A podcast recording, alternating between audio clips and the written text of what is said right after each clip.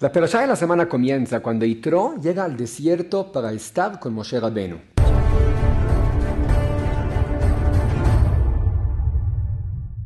Cada persona tiene un Yitro pequeño que está en una búsqueda constante de tener algo que le dé satisfacción. Yitro tiene las mismas letras que Yoter, que significa más en hebreo. Y es nuestro instinto de querer llenar ese vacío que tenemos en el corazón. Cada uno siente que algo le falta y por eso dice el Midrash que Yitro conocía todo tipo de idolatría que había en el mundo, pero no encontró una satisfacción real hasta que decidió dejar todo lo material y fue al desierto para pegarse a la parte espiritual.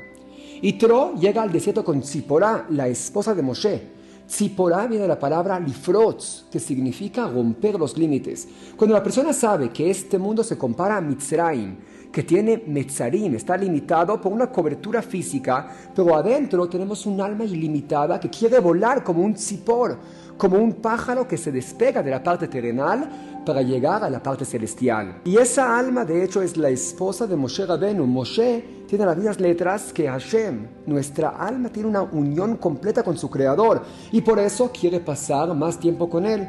Aunque signifique estar en el desierto sin nada físico, sabe que ahí está su esposo que la va a alimentar en cada paso de su vida.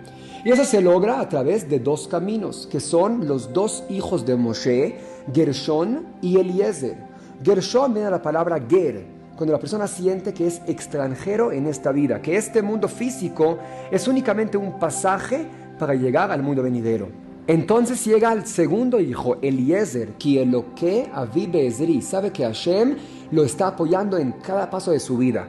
Y esta es la forma de aumentar el músculo de nuestra alma, porque así, al igual que Itro, vamos a poder dar consejos para mejorar la vida cotidiana y también estaremos listos para ver a Dios en nuestra propia entrega de la Torah.